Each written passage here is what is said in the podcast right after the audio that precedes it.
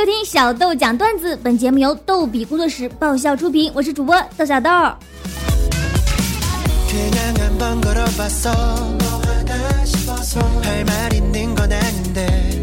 Q 群好友吴欢发来投稿，对小豆说啊，小豆，我有一哥们儿是卖水果的，生意淡得出奇。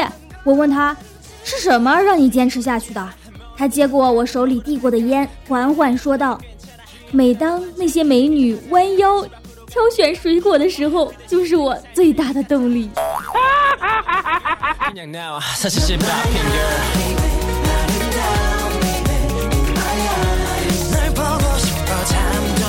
动力这个事儿啊，对工作还是挺重要的。一哥们儿说：“我小时候，父母经常威胁我。”如果我不好好读书，长大以后就让我去掏粪。于是我发奋学习，终于成了一位普外科医生。可是每当我面对肠梗阻的病人时，我总觉得我仍然是个掏大粪的。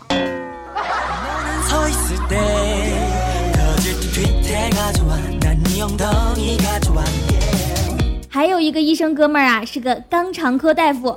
一次聚会，问他为啥选择了这个科室，哥们儿叹口气说道：“哎，那时啊还在转科呢。一次和医院里几个老大夫吃饭，就打探咱医院哪个科室最挣钱，有说外科的，有说骨科的。这时医院一位德高望重的老主任说：‘屁眼科最挣钱。’于是哥们儿最后选择了屁眼肛肠科。哎呀，莫听清害死人呐！”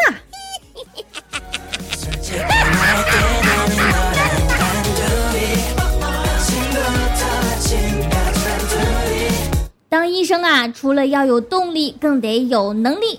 在医院，一个女医生写字太潦草了，开单让一个病人去检查 B 超。许久，病人这回说：“我找遍全医院都找不到那个十三超在哪儿啊？”女医生笑着说：“是 B 超，不是十三超。”病人一听，怒道。你这个 B 也分得太开了吧！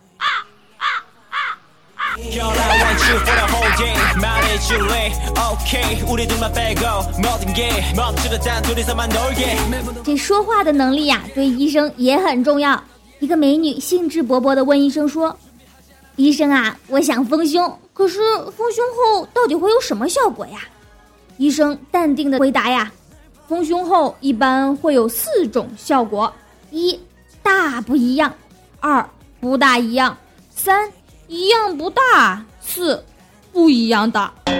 医生，不一样大是什么鬼啊？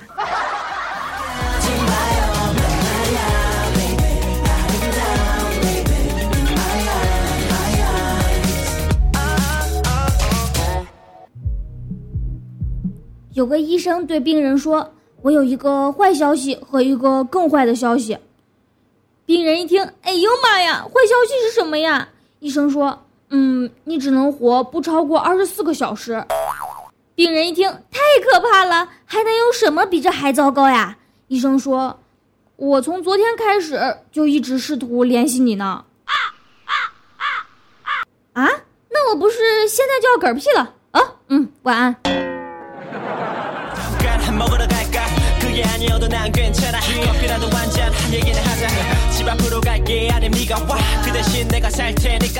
医生让一个病人想吃点啥吃点啥，想喝点啥喝点啥。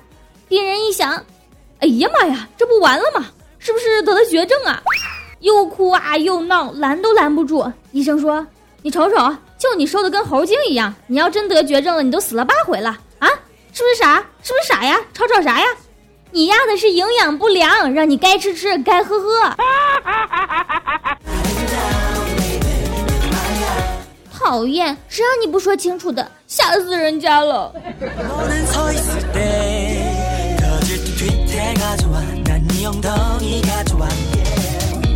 Q 群好友南蝶投稿说，一个少妇晚饭后在客厅里看电视，婆婆从厨房里收拾完出来了，就说。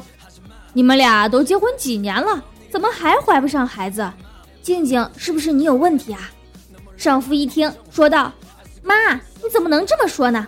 你应该去问问你儿子有没有问题，我又不是没怀过。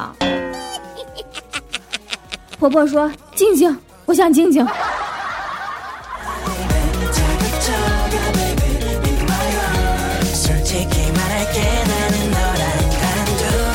怀孩子这事儿啊，可真不敢乱说。一朋友今天他媳妇儿生娃，我陪他在外面等。过了一会儿，一个小护士跑出来说：“你爸爸出生了，你当儿子了。”我朋友那货高兴的大喊：“我当儿子啦！我有爸爸啦！”啊啊啊我不认识这货啊，真丢人。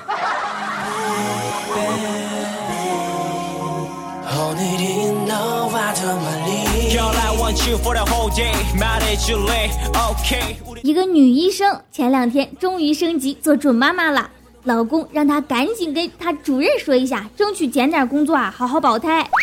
午餐时候在食堂碰见了主任，她难掩兴奋的汇报：“头儿，我怀孕啦！”周围突然就安静了，主任愣了半天，憋出一句：“呃，你你你你老公知道了吗？”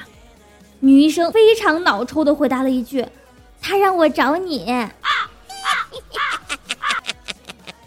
这啥时候的事儿啊？我咋不记得还有你呢？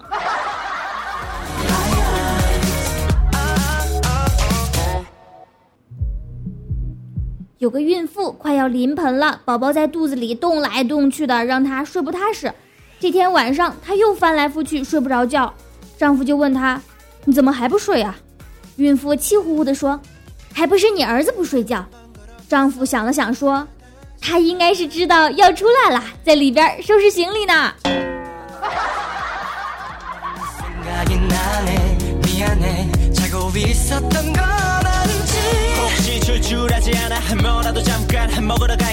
感谢吴欢和南蝶的投稿，感谢大家对节目的支持。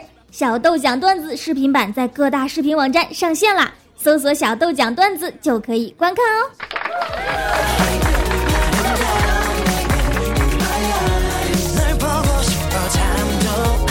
本期小豆讲段子就到这儿了，我们每周二、四、六定期更新，更多搞笑内容请添加微信公众号“轻松视频”，账号就是“轻松视频”的全拼。如果你有搞笑的段子，欢迎投稿，直接发送到微信“轻松视频”就可以了。谢谢大家，下期再见喽，么么么。